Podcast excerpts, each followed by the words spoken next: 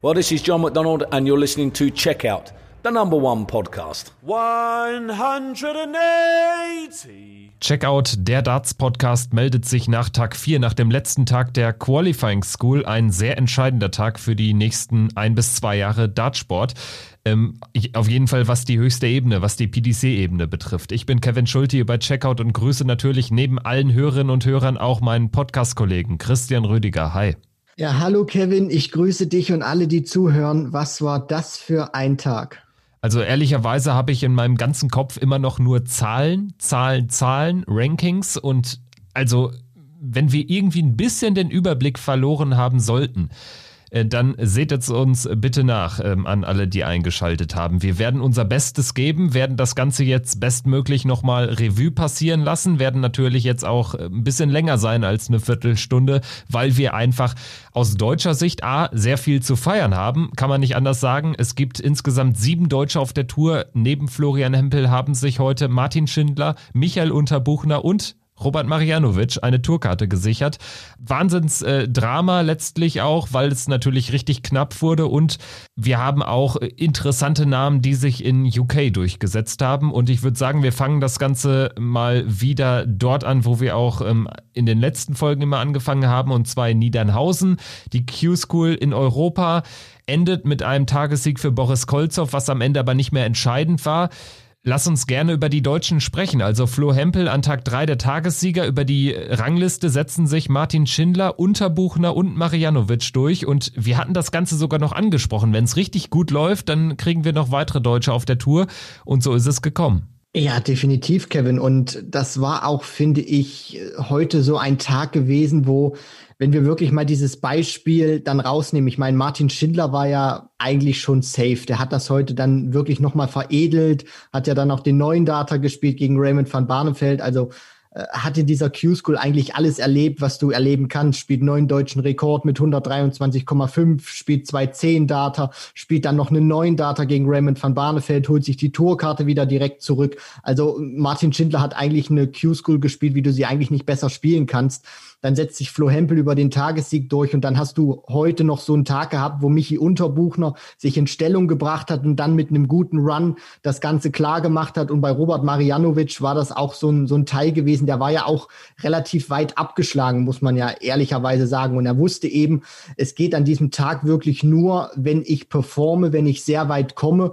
Und natürlich hat dann auch ein Stück weit noch mitgespielt. Robert hat natürlich super performt, dann hat auch ein bisschen das, das Losglück für ihn gepasst gepasst und dann hat natürlich auch gepasst, dass die Konkurrenz mitgespielt hat, dass dann auch äh, bestimmte, äh, be, bestimmte Spieler wie ein Adam Gavlas oder ein Boris Kolzow dann unter anderem schon qualifiziert waren, so dass er dann natürlich auch safe die Tourkarte hat. Aber alles in allem muss man sagen, die beiden Deutschen heute nochmal Unterbuchner und Marianovic, die sich reingespielt haben, das war wirklich ein toller Tag aus äh, deutscher Sicht und für Darts Deutschland. Du hast es gerade angesprochen, Marianovic kam natürlich äh, von relativ weit hinten, hatte nur zwei Punkte bis dato und ist dann erstmal ganz gut reingekommen gegen Leonard Gates, den Amerikaner 6-3 gewonnen, gegen Jerry Hendricks 6-1, Damian Mohl 6-2 geschlagen. Und dieses Spiel gegen Mohl, das war auch vom Standard richtig gut, hoher 90er Average. Gegen Lukas Wenig, die Partie hat mir dann äh, besonders imponiert, weil beide einen sehr hohen Standard gespielt haben, waren bis zur Hälfte des Spiels beide über 100, hatten eine ordentliche Doppelquote. Und dort ähm, hat sich dann der Anwerfer Marianovic durchgesetzt, wenn mich nicht alles täuscht, gab es nicht einen Break auch in dem Spiel oder vielleicht nur am Anfang. Auf jeden Fall am Ende ging es hin und, hin, hin und her und Lukas Wenig war auch gut unterwegs. Ähm, er hat es dann nicht geschafft und da wusste ich aber schon, der Sieger wird echt eine gute Chance haben. Und so hat es sich dann auch äh, herauskristallisiert. Im Viertelfinale schlägt Robert Marianovic Rusty Jake Rodriguez. Im Halbfinale verliert er gegen Zonnefeld. Zu dem Zeitpunkt war aber schon klar, dass er die Tourkarte hat. Und zwar, weil in einem weiteren Viertelfinale der Bruder von Rusty Jake, Roby John, der ja auch zuletzt eine Tourkarte hatte, gegen Adam Gavlas verloren hat. Und so war Marianovic nicht mehr von einem dieser ersten acht Plätze im Ranking äh, zu verdrängen. Und also für die Rodriguez-Brüder natürlich super bitter gewesen. Beide jetzt sehr, sehr knapp gescheitert. Und gerade äh, was das Thema Marianovic betrifft, muss man natürlich natürlich auch über die Regeln, über die, über das Reglement sprechen, denn das ging jetzt auch in Twitter relativ steil und äh, da haben die Kritiker des Systems auch einen Punkt, denn wir haben das auch äh, das ein ums andere Mal erklärt. Es gibt einen Punkt erst, wenn man in der zweiten Runde gewinnt. Das heißt in der Runde der letzten 64, weil die PDC sagt, es gibt nur Punkte für Spieler, die ein Spiel in einer vollen Runde gewinnen. Volle Runde heißt, es darf keine Freilose geben. Und da natürlich einige Spieler jetzt in der ersten Runde ein Freilos hatten, weil eben einige schon eine Tourkarte hatten oder auch andere abgereist sind. Es gab, glaube ich, heute dann 15 Freilose. Deshalb sagt die PDC, wer da gewinnt, bekommt noch keinen Punkt, weil man könnte ja sonst auch einen Punkt bekommen äh, für ein Freilos. Also finde ich jetzt ein bisschen schwierig, weil Marianovic ist, glaube ich, sogar zweimal ausgeschieden in dieser Runde der letzten 128. Rusty Jake hat diese Runde immer überstanden, aber am Ende zählt das alles nicht. Und Rusty Jake ähm, verpasst die Tourkarte wegen äh, fünf weniger Lecks. Am Ende war es so knapp. Ja, also du, das ist für mich auch ehrlich gesagt schwierig zu beurteilen, Kevin. Und das sage ich jetzt nicht mit der deutschen Brille, die ich da aufhab, sondern die PDC macht am Ende die Regel und du hast das ja auch gesagt, die Kritiker haben da wirklich einen Punkt. Aber auf der anderen Seite ähm, ist da in der Hinsicht die, die PDC dann auch in der Pflicht, dieses System so gerecht wie möglich zu gestalten. Und ich meine, im Prinzip ist es natürlich auch so, ähm, das, was du ja auch gerade erzählt hast, das kann jeden treffen. Das heißt, es kann sowohl für, für Rusty Jake oder ähm, dann auch gegen Rusty Jake oder dann für Robert oder gegen Robert sein. Also am Ende hängt es natürlich auch immer ein Stück weit davon ab, äh, wie du gelost wirst nach diesem System natürlich auch.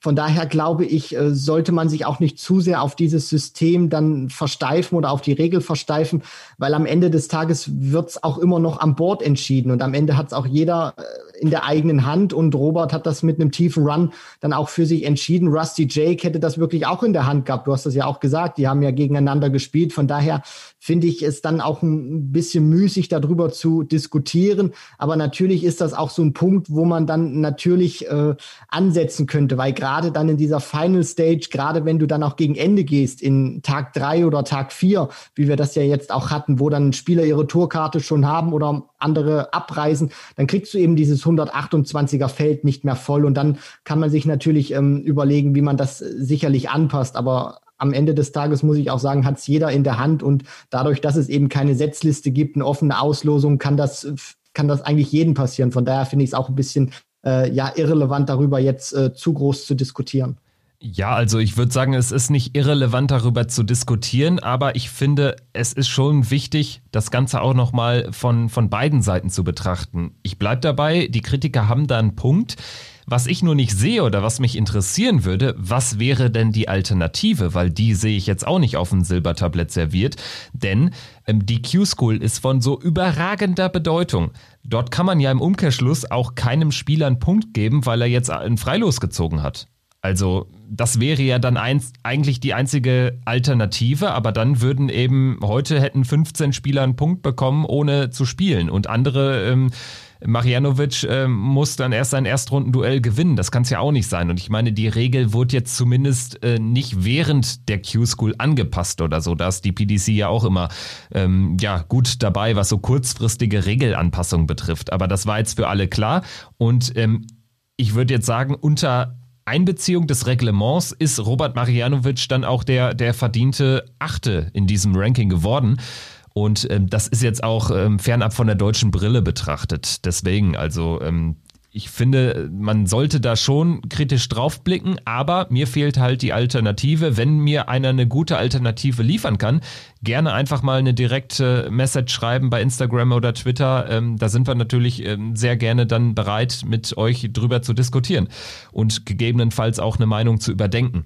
Aber insofern ähm, halten wir fest aus deutscher Sicht, Martin Schindler über die ähm, äh, über das Ranking weiter völlig verdient, hat richtig gut gespielt, heute dann gegen Barnefeld äh, ausgeschieden am ersten oder zweiten Tag, aber Barnefeld ja auch bezwungen und vor allen Dingen heute wirft er neun Data zu einem Zeitpunkt, wo er dann auch schon durch war. Also da war dann jeglicher Druck Druck weg. Dann hat er die 123 im Average gespielt, jetzt auch in dieser Woche deutschen Rekord geworfen. Also völlig verdient äh, durchgekommen mit 10 Punkten auch deutlich. Marianovic richtig knapp mit 6 Punkten und Michael Unterbuchner mit 7 Punkten, über den haben wir jetzt noch nicht ausführlich gesprochen.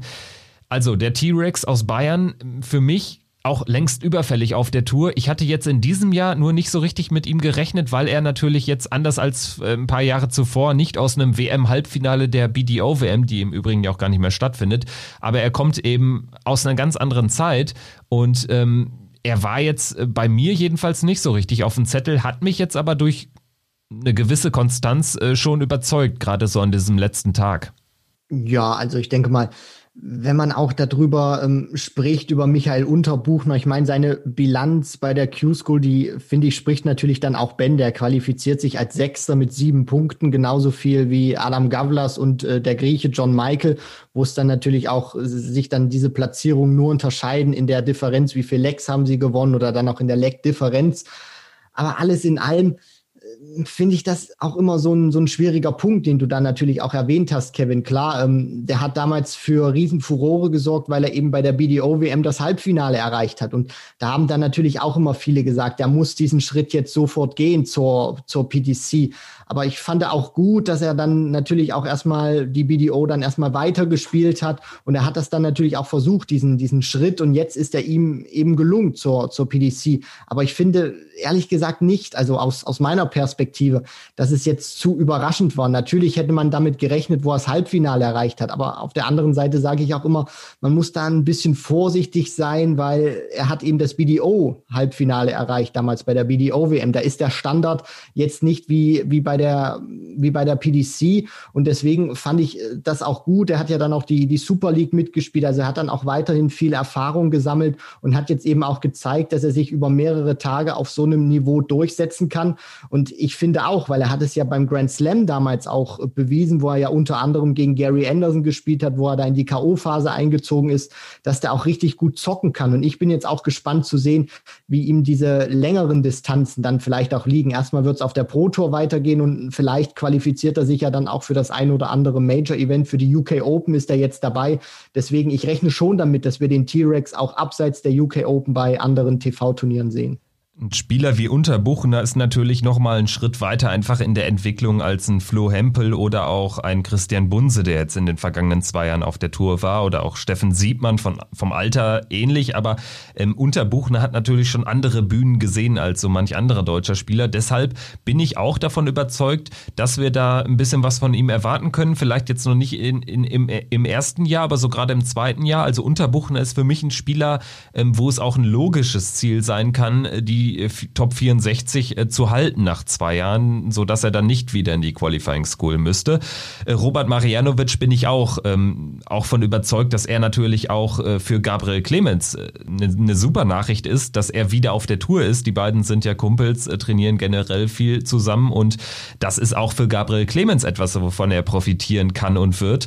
Also ähm, da bin ich von überzeugt, dass das für beide Spieler gut ist. Generell natürlich für die Deutschen äh, eine super äh, Nachricht, dass sie eben äh, da zu siebt jetzt äh, reisen können, letztlich auch miteinander trainieren können. Das macht alles vielleicht ein bisschen einfacher. Und ähm, ja, du hast weitere Spieler angesprochen. Adam Gavlas, auch eine Bereicherung für die Tour. Die hat sich jeder gewünscht, also die Qualifikation von Gavlas, weil er eben auch schon viel gezeigt hat in ganz jungen Jahren. Man weiß nicht ganz so genau, ob das alles stimmt, dass er wirklich erst irgendwie vor zwei Jahren angefangen hat, aber ähm, auf jeden Fall spielt er noch nicht so lange, spielt aber verdammt gut. John Michael ist ähm, wieder dabei, also hat die Tourkarte direkt zurückgeholt, ist aber eher ein Spieler wahrscheinlich, der jetzt nicht äh, für Major-Teilnahme in Frage kommt. Alles andere wird mich überraschen. Zoran Lerchbacher hätte ich da noch ähm, auf der Rechnung. Der hatte sich jetzt auch die Karte geholt, äh, bedingt aber vor allen Dingen durch die ersten zwei äh, starken Tage, war jetzt äh, zuletzt nicht mehr ganz so gut unterwegs mit den Ergebnissen, aber acht Punkte sprechen natürlich auch Bände, war jetzt eigentlich auch ungefährdet durchgekommen. Ja, also für Soran ist das natürlich auch ein super Gefühl, dass er sich jetzt diese Tourcard wieder geholt hat, weil äh, er hat wirklich nicht äh, sonderlich gut dann auch ähm, performt in der Zeit, wo er dann auch die, die Karte dann verloren hat. Und dann war das eben auch eine logische Folge. Er hat nicht gut gespielt, dann ist die Karte weg.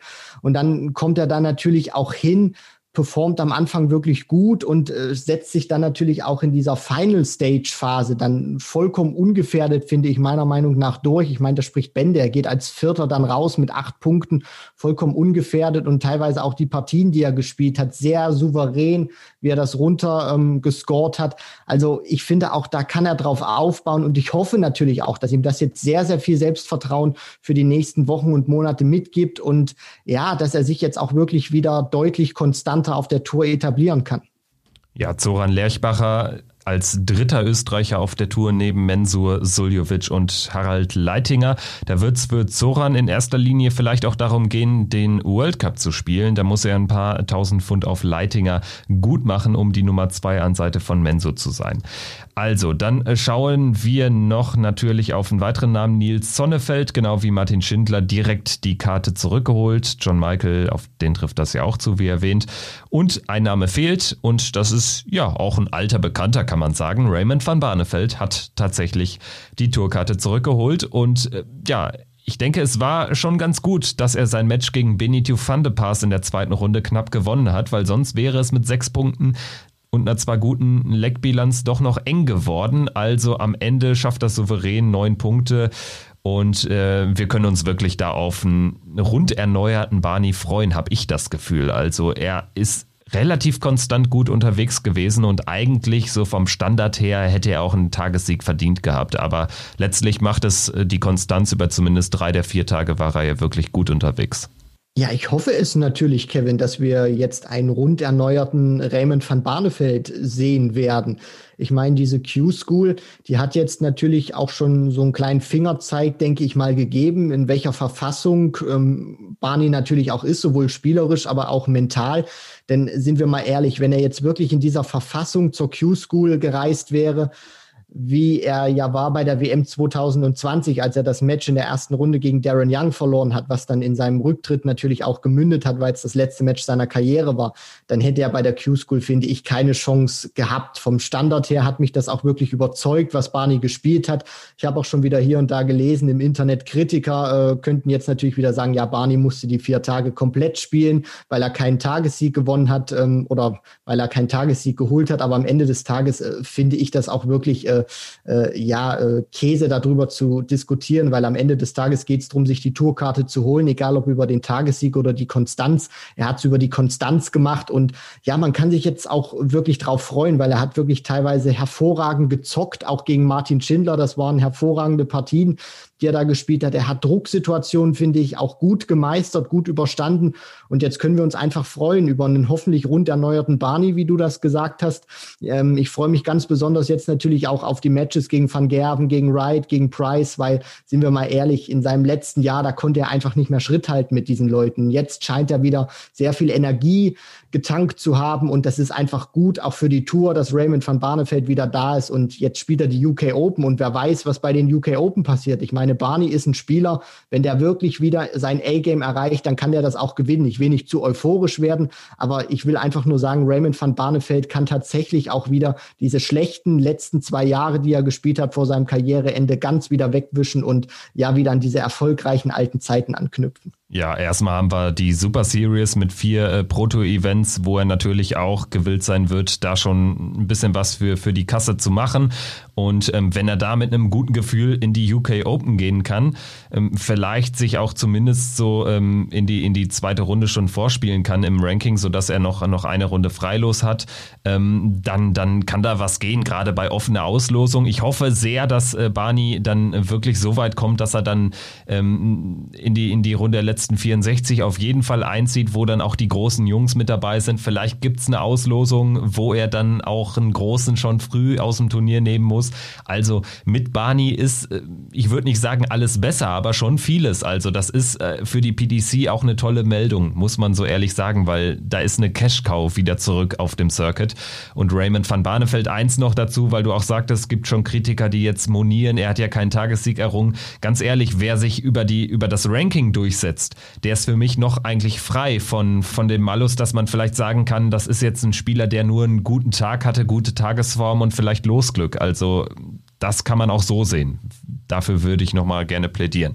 Gut, dann schauen wir jetzt noch rüber nach Milton Keynes, wo die Q-School der, der britischen Spieler und dem Rest der Welt sozusagen ähm, zu Ende gegangen ist. Rest der Welt äh, deshalb auch, weil sich auf den allerletzten Drücker mit Danny Baggish ja, die US-amerikanische WM-Sensation dort tatsächlich noch eine Tourkarte erspielt hat mit fünf Punkten. Er ist bei null in diesen letzten Tag gegangen und musste dann tatsächlich sogar bis ins Finale kommen und dort auch noch mindestens ein Leck gewinnen. Hat er geschafft gegen Scott Mitchell, 2-6 verloren. Ein Leck hat ihm am Ende gereicht, um diesen 13. Platz im Ranking zu erringen. Scott Mitchell, wie erwähnt, Tagessieger. Ansonsten haben wir ja ein sehr buntes Feld und auch ein verbessertes Feld, was die Namen betrifft, im Vergleich zu äh, dem Zwischenstand nach Tag 3. Denn Mitchell ist natürlich auch ein großer Name und ähm, ansonsten hat sich das Feld einfach insgesamt auch ein bisschen verbessert, würde ich sagen. Wie siehst du es?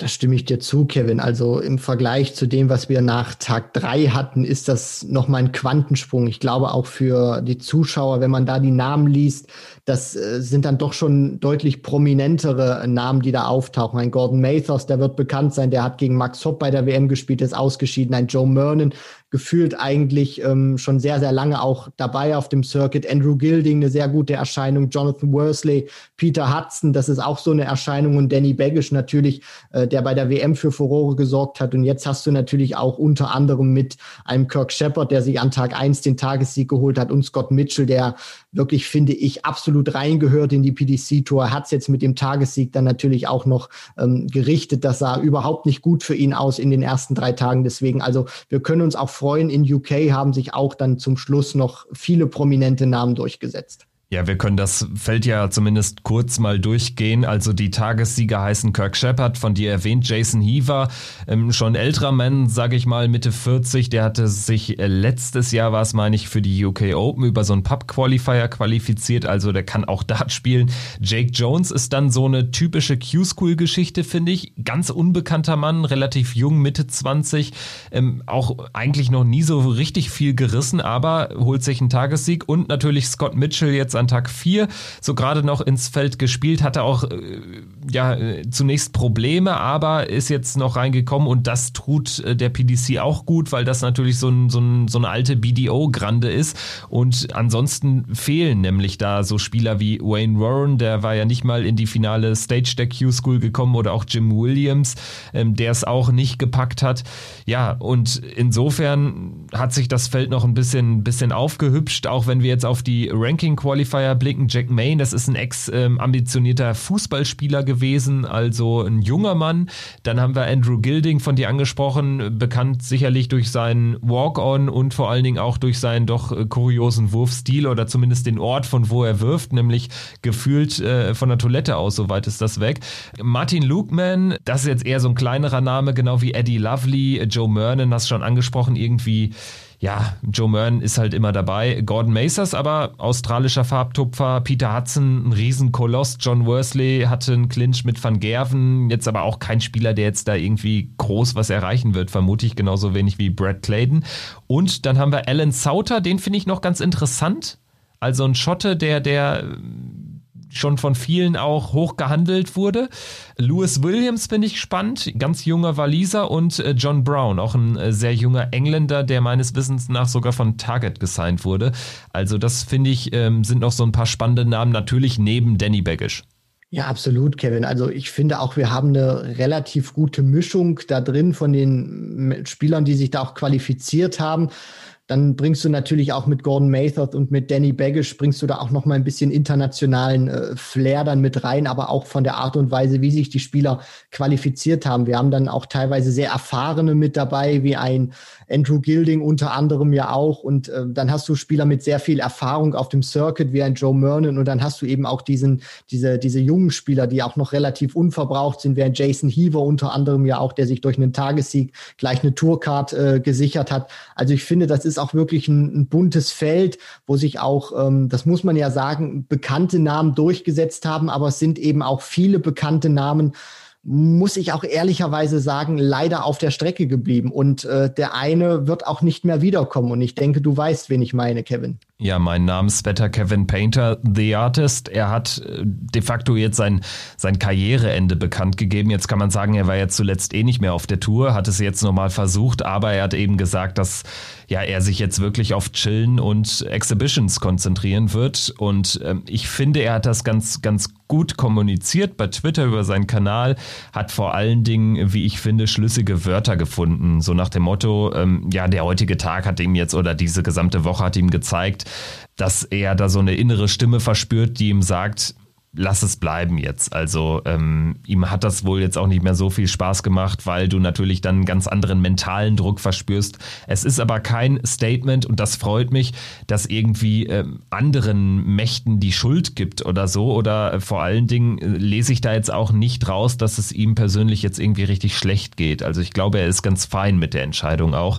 Und ähm, ja, Kevin Painter, für mich äh, wird er immer ein Spieler sein, der so mit meinen Anfängen, mit den Anfängen, wo ich mit Darts in Berührung gekommen bin, verbunden sein wird. Also macht mich auch schon ein bisschen traurig, dass er wirklich jetzt sagt, das war jetzt so der letzte Versuch, hat nicht geklappt. Aber ähm, ja, also muss man respektieren und äh, vielleicht sieht man den ja auch dann nochmal bei einer Exhibition in Deutschland. Ist sicherlich immer ein Spieler, der auch noch zieht äh, für so Exhibitions. Also Kevin Painter ist tatsächlich auch immer ein Name gewesen, der äh, sage ich mal, immer noch eine relativ hohe Strahlkraft äh, gehabt hat, obwohl er auch äh, auf der Tour jetzt nicht mehr mitgemischt hat. Und dieses Statement, äh, das muss man ja dann auch sagen, ich glaube, Painter war ja auch immer so einer gewesen, der äh, relativ schnell auch äh, angesäuert war, wenn du da so ein paar Dinge gemacht hast, die er eben, sage ich mal, nicht so cool fand, wie dieses, dieses Beispiel unter anderem ja auch, wo Martin Schindler bei diesen 50 Punkten Rest direkt auf Bullseye gegangen ist und den 10 Data gespielt hat. Taylor hat das mal gegen Painter gemacht und als äh, Taylor den dann versenkt hat im Bullseye zum 10 Data, da war Painter stocksauer gewesen und da gab es auch noch eine hitzige Diskussion zwischen den beiden auf der Bühne. Also das war auch immer ein sehr kauziger Typ gewesen.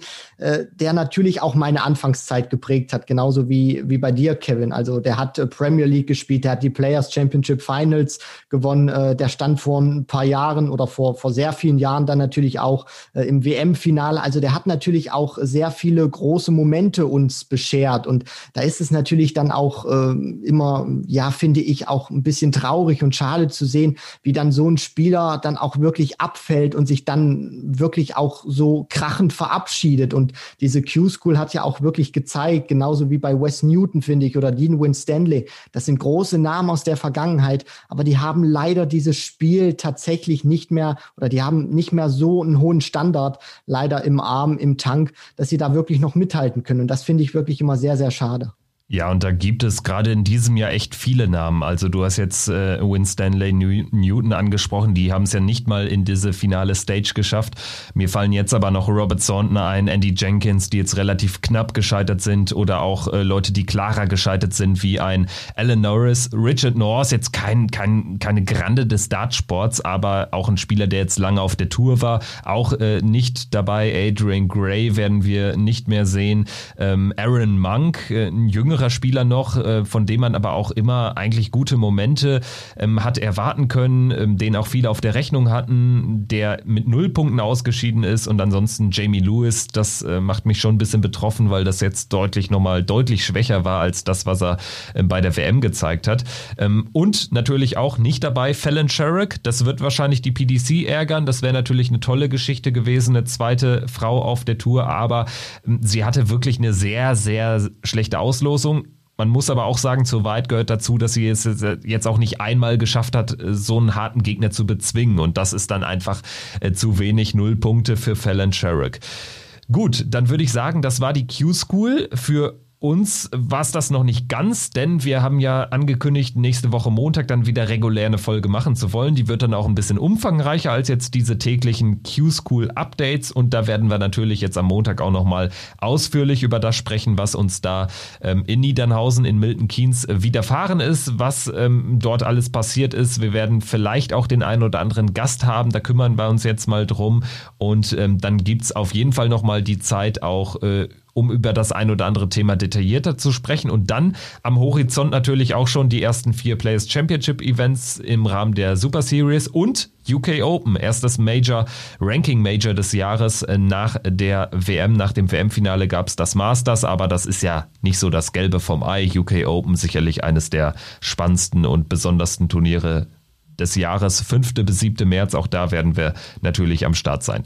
Gut, das war's. Christian, vielen Dank dir und ja, ich freue mich schon auf die nächsten Ausgaben. Also es ist jetzt natürlich auch viel los. Die PDC hat diese Super Series angekündigt, dann sind die UK Open auch sehr bald. Also ich freue mich natürlich darauf, dass äh, wir auch in diesen schwierigen Zeiten trotzdem nicht auf unseren geliebten Sport verzichten müssen, dass es zumindest noch ohne Zuschauer weitergeht. Aber ich meine, die werden ja auch irgendwann wieder zurückkommen. Von daher erfreuen wir uns jetzt erstmal am Dartsport und alles weitere kommt dann. In diesem Sinne, bis zum nächsten Mal. Bleibt uns gewogen, bleibt uns treu. Macht's gut. Ciao.